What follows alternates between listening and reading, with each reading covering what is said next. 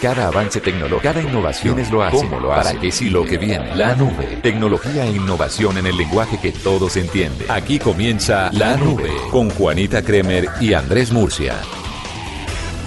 Hola, buenas noches, bienvenidos a esta edición de La Nube. Buenas noches, se le dañaron los audífonos. Ay, sí, se me acaban de dañar. Le acabo de pasar la silla al plug de los audífonos y los acabo de romper. Qué vaina tan brava, ¿no? Bueno, vamos a ver. en no pasa nada, Murcia. ¿Cómo se? Me pusieron a estrenar. ah. Más o menos. Esa es la expresión cuando, cuando pasa un daño y uno quiere verlo por el lado positivo. Es me pusieron a estrenar. ¿Cuál es la cosa que a usted más le preocupa cuando va a esas cenas de alta etiqueta? No es no comer perro ni pizza con sus amigos. A, a esas cenas, cenas. Uh, Sabes que la evito porque me parece que no es un mundo muy para mí, pero lo que más me preocupa... Tan lindo, pero nunca le ha tocado ir, sí. No, he ido un montón, pero, pero preferiría no hacerlo. Eh, yo creo que es que a veces eh, uno está tan preocupado por no meter la pata, porque hay gente que obviamente está sentada ahí y que va tiene algún poder de, interacción contigo superior. Sí. Pues en esa intención de no meter la pata, uno la mete el doble, ¿no? Es como cuando estás con, con, una persona que te gusta eh, y tratas de ser cortés, genial, brillante y termina siendo un estúpido. Sí, es verdad. Pasa. Más o menos lo mismo. ¿Sabe a mí qué me pone realmente incómoda? Cuando empiezan a hablar de tragos y empiezan a servir los tragos y dicen, no, este vino es fantástico porque mira, se le siente el amaderado, se le siente la fruta, el ácido en el fondo y uno, y uno pasa igual ese que uno de caja. Esto tuvo que haber sido de barril y supongo que estuvo por no sé cuánto, ¿no? Supongo que son uvas de Italia y con una semilla chilena, pero con influencia argentina. Esta cepa en Chile ya no se da. ¿no? Eso hablando de vinos, pero en whisky, ¿usted qué tal es para whisky? Este, este es un, ¿cómo, cómo es que en whisky hay una cantidad de frases asociadas. Eh, es blended, es no sé qué, es hice más. Ah.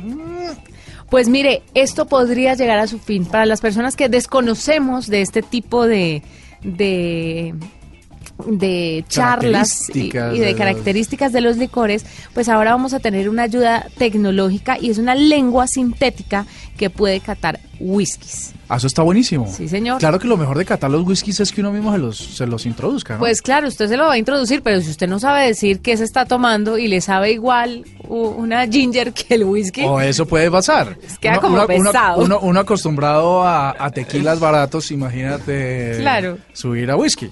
Pues mire, un, equipo de científicos de una universidad en Alemania y una universidad de los, Países Bajos hicieron una lengua sintética fabricaron este dispositivo que utiliza 22 tipos de tintes fluorescentes diferentes para distinguir whiskies.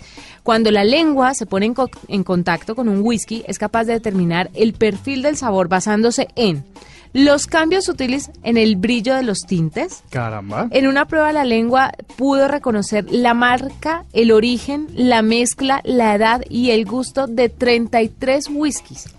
Imagínese usted decir, no, este es de origen, este es una mezcla de esto y esto. No, es que de verdad esto es complicado.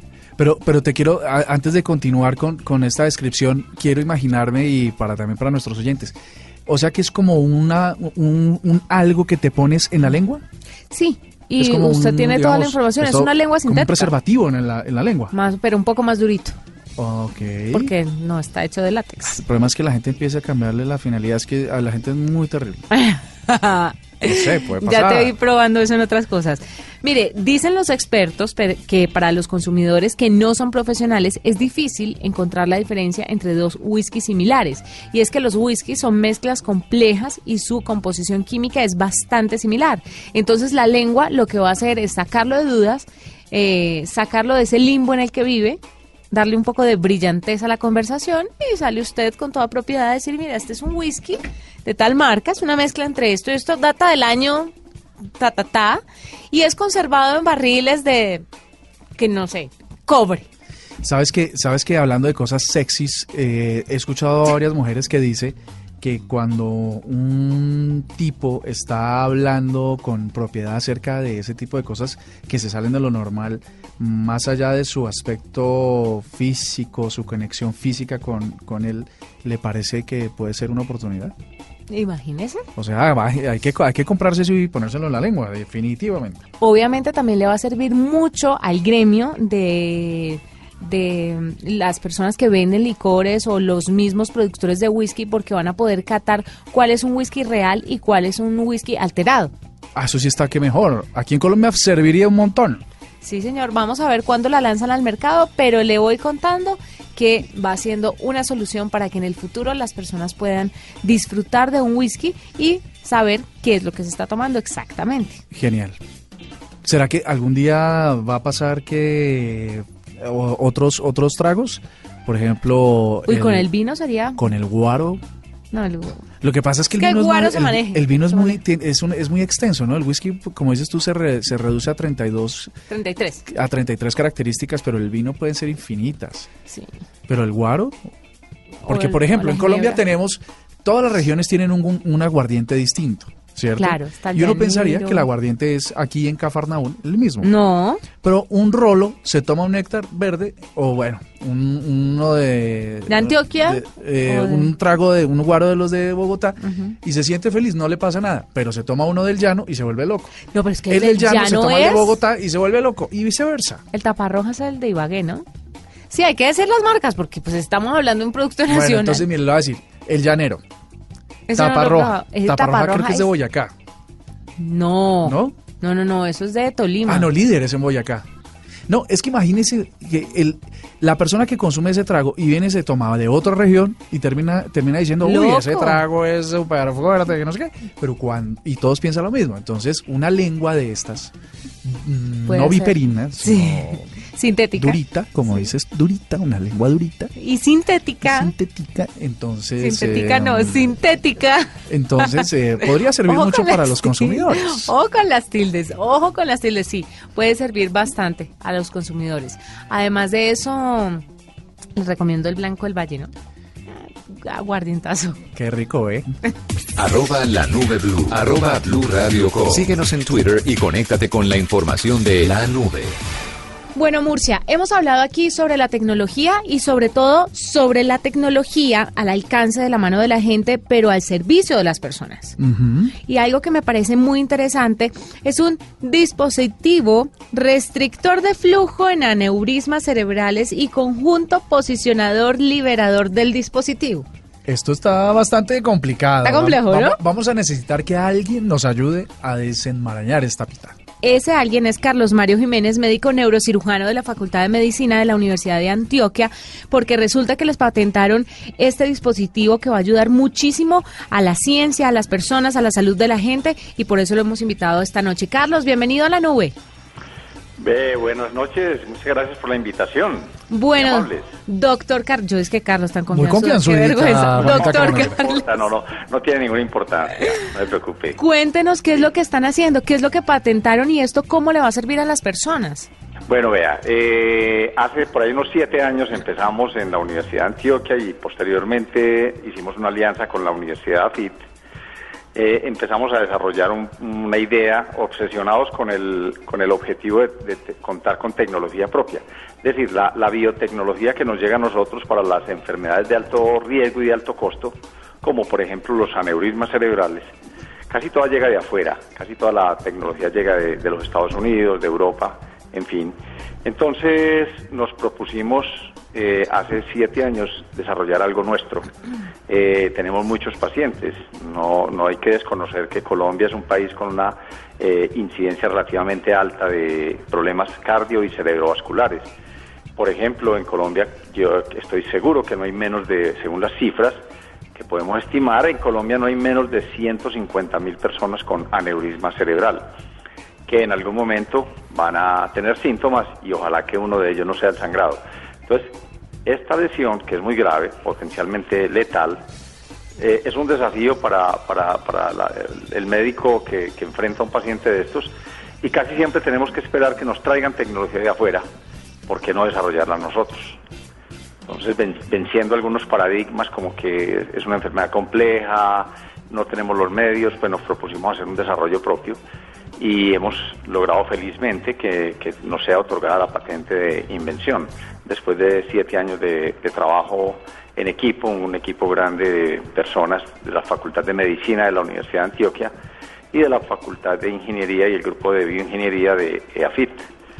Entonces hemos conformado un equipo eh, que ha trabajado pues eh, eh, coordinadamente hasta lograr este desarrollo. Ya el dispositivo, pues, cuénteme. No, no, no, adelante, adelante. No, no, el dispositivo, pues, hombre, tiene un nombre un poquito rimbombante, como todo en medicina. Eh, pero realmente lo que, lo que tenemos que entender es que los aneurismas son lesiones que ocurren en un vaso sanguíneo que en vez de llevar la sangre a su destino, sufre una dilatación en el camino, eh, una dilatación como una especie de ampolla que eh, va debilitando o, que ocurre secundariamente a la, a la al debilitamiento de, una, de un segmento de la pared del vaso. Porque como todo tubo, cuando transporta líquido, la pared sufre, ¿cierto? Crónicamente, un desgaste. Entonces ese desgaste a veces, en algunas personas, termina provocando esa dilatación que tiene el nombre pues de aneurisma, que es una raíz griega que termina significando dilatación. Entonces la dilatación del vaso eh, que es el aneurisma, hay que controlarla y lo que nosotros estamos proponiendo es un dispositivo que trata de ser lo menos invasivo posible y de, y de corregir el defecto en el momento en que la sangre va a entrar a la dilatación, que a eso lo llamamos el, el, cuello, que es como la boca pues de la, del, del, saco ciego que se ha formado. Entonces nosotros colocamos un dispositivo allí donde se necesita. Eh, no es el único, hay muchos en el mundo, pero este es un, aporte más que estamos haciendo desde Colombia. Doctor Carlos Mario, a mi papá le pasó precisamente esto y lo que hay que decirle a nuestros oyentes, eh, los aneurismas dan de la nada, digamos, no, no, no hay un síntoma, por lo que entiendo, que uno pueda prever que estas cosas van a pasar. Luego, no hay, no hay un trabajo médico de la ciencia que va ataque la prevención. Más bien esto está como en la contención o ya en el tratamiento.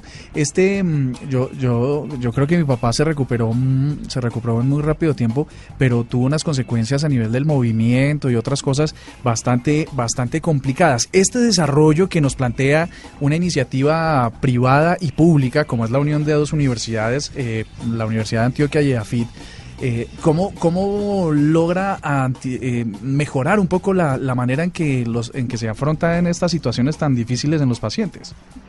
Bueno, eh, precisamente casos como el de tu papá. Nosotros tenemos pacientes que nos llegan a las salas de urgencias o nos llegan a los consultorios con este terrible diagnóstico de un aneurisma y a veces no tenemos una respuesta eh, pues es decir, hay, hay opciones, pero, pero quedamos un poquito como a ver, ¿y qué hacemos frente a este caso tan complejo?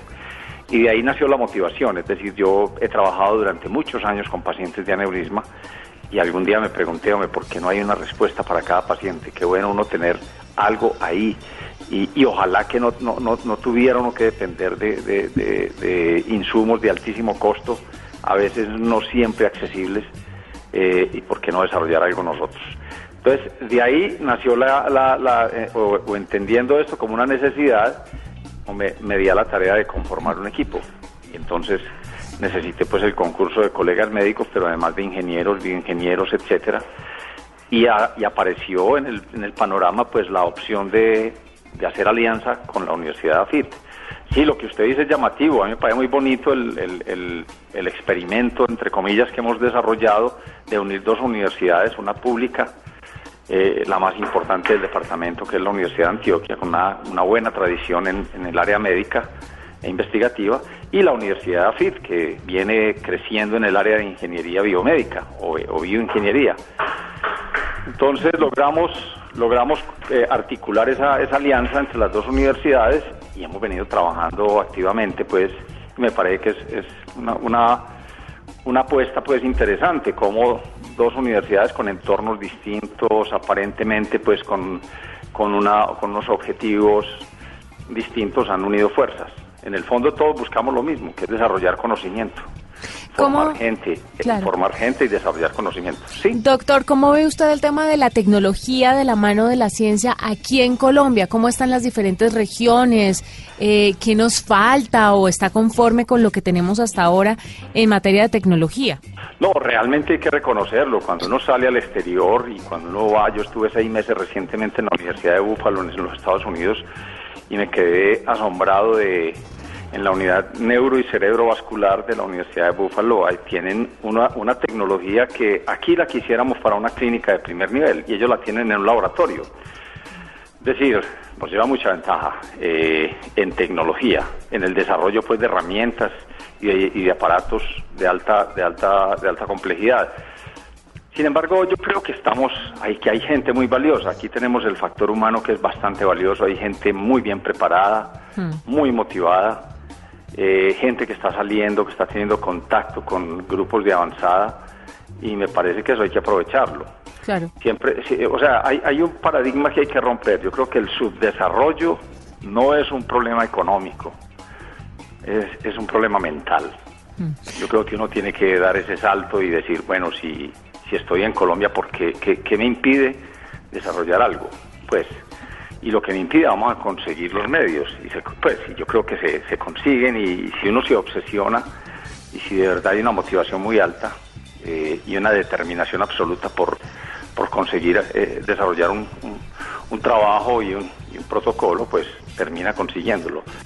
Yo creo que Colombia sí todavía le falta, indudablemente el presupuesto que se destina a la ciencia y la tecnología no es el que uno quisiera. Eh, no tenemos acceso a algunas herramientas que tienen otros países, eh, pero, pero se pueden hacer alianzas también con grupos internacionales, pero lo interesante es que aquí hay talento humano y muchas ganas de hacer cosas. Claro. Ahí, Doctor, le quería preguntar, usted que ha conocido las otras tecnologías y las otras cosas que se manejan por fuera de Colombia, si tuviera la oportunidad, de- estamos soñando. Sí. sí, sí. Digamos que el gobierno le da X plata y le dice, bueno, usted si pudiera traer un aparato o una tecnología que pudiera ayudar a varios pacientes con diferentes enfermedades, no específicamente una, ¿cuál traería y por qué? Pues a ver, no, eh, eh, hay que limitar la pregunta al área donde yo me muevo, ¿cierto? Donde uno se mueve más, que es en el, en, el, en el caso mío, pues el área neurovascular. Sí, aquí necesitamos tecnología de alto costo, aquí necesitamos eh, resonadores, aquí necesitamos angiógrafos de alta tecnología. Como te digo, yo me quedé asustado como en los laboratorios de investigación animal en, en la Universidad de Búfalo tienen tecnología más avanzada que la que he visto aquí en las clínicas para humanos en Colombia. Es una realidad, es una realidad que ellos tienen tecnología de muy alto desarrollo pues y, y muy avanzado. Uno quisiera un aparato de esos aquí en Colombia. Eh, pero sí, pues yo creo que más bien si, si se me presenta la madrina y me dice, eh, le concedo un deseo que le permita desarrollar cosas para nuestros pacientes, yo digo, hombre, el deseo sería cambiemos la mentalidad, ¿cierto? No, no nos creamos un país subdesarrollado porque estamos en Colombia y porque somos Latinoamérica. La mentalidad hay que cambiarla, aún con tecnología me- medianamente eh, aceptable podemos desarrollar grandes cosas si nos lo proponemos. Yo pienso que es un asunto más de mentalidad, cambiar la mentalidad nuestra, de nuestros, de, de nuestra clase dirigente, etcétera, y de nosotros mismos, porque también hay veces que siempre miramos hacia, hacia los que toman las decisiones políticas y económicas, pero, pero en la base estamos nosotros los que trabajamos día a día con los pacientes y a veces también somos conformistas y creemos que no, que no podemos avanzar, ¿sí me entendés? Doctor, eh, como, como para finalizar, ¿esta tecnología que ustedes han desarrollado ya está disponible a lo largo y ancho de Colombia? Digamos, un paciente, ustedes están en Medellín, pero un paciente en Bogotá ya tiene acceso a ella, o si no es así, ¿cuánto tiempo puede tardar? Bueno, ve, lo que pasa es que cuando uno a uno le conceden la paciente, la, perdón, la patente, eh, una patente mm, es como, como el respaldo que le da el Estado a un desarrollo que está en ciernes todavía. Es decir, la patente no es el punto de llegada, a veces es más el punto de partida. Nosotros todavía tenemos un gran trabajo por delante, tenemos que desarrollar pruebas en el laboratorio eh, para, perfeccionar algunos ítems o algunos eh, aspectos de, bioseguridad. Y una vez avancemos en el laboratorio, empezaremos con un trabajo que se llama un ensayo clínico. Ese ensayo clínico ya implica la implantación en pacientes. ¿A cuánto estamos de eso? Pues aspiramos a que no sea mucho el tiempo, pero, pero pueden ser uno o dos años de tener plenamente disponible nuestro, nuestro desarrollo. Un buen paso pues en esa dirección es haber conseguido la patente porque como bien lo sabes, la patente tiene, eh, se, se entrega localmente, pero tiene alcance universal. Es decir, a uno no le entrega una patente para, para, para eh, desarrollar un dispositivo en cualquier lugar del mundo, pero sí para que le entreguen la patente en el país donde uno la solicita, en este caso Colombia, tiene que haber una, una evaluación de qué hay en el mundo. Eso nos da la tranquilidad de que hemos desarrollado algo novedoso y que probablemente haya interés de personas eh, en, ayudarnos una vez ya se sabe que tenemos la patente. Ahora, las universidades tienen que entrar en, un, en una etapa que es muy exigente, que es eh, establecer las alianzas y los convenios para comercializar este desarrollo académico y científico.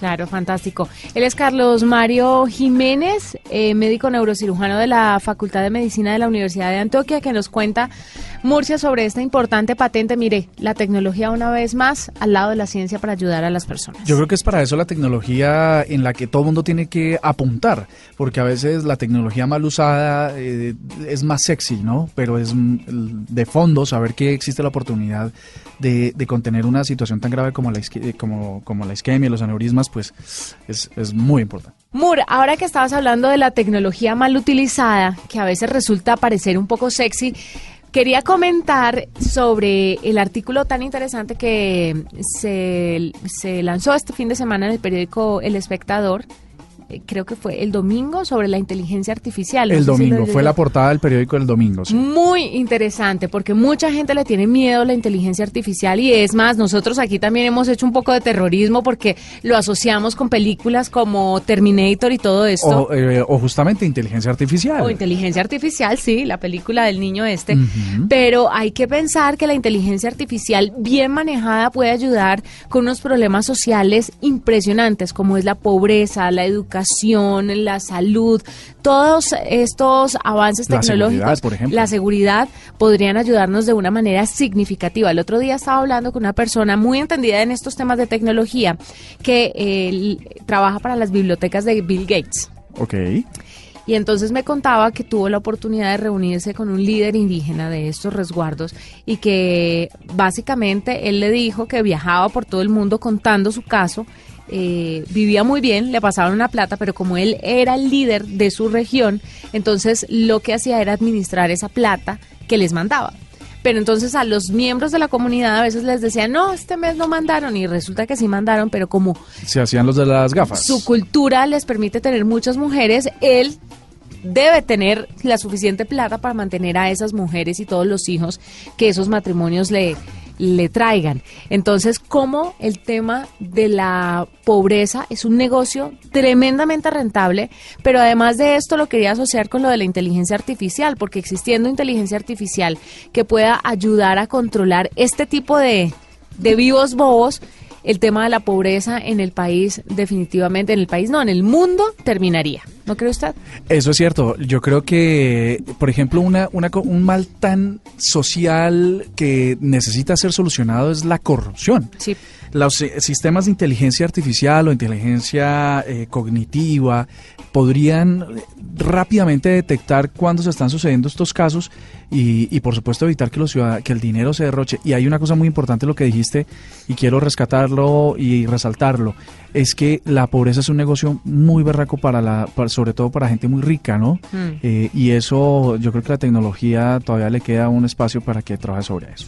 Sí, hay que hacer algo con eso. Bueno, con esta reflexión eh, cerramos este bloque de la nube, ya regresamos. Esta es la nube de Blue Radio. ¿Cómo entender que la pasión que nos une nos divida? ¿Cómo entender que los sueños se alcanzan cuando estás despierto? ¿Cómo entender que el precio del petróleo baje y el de la gasolina suba? ¿Cómo entender que nuestros nevados ya no tienen nieve? ¿Cómo entender la realidad en que vivimos?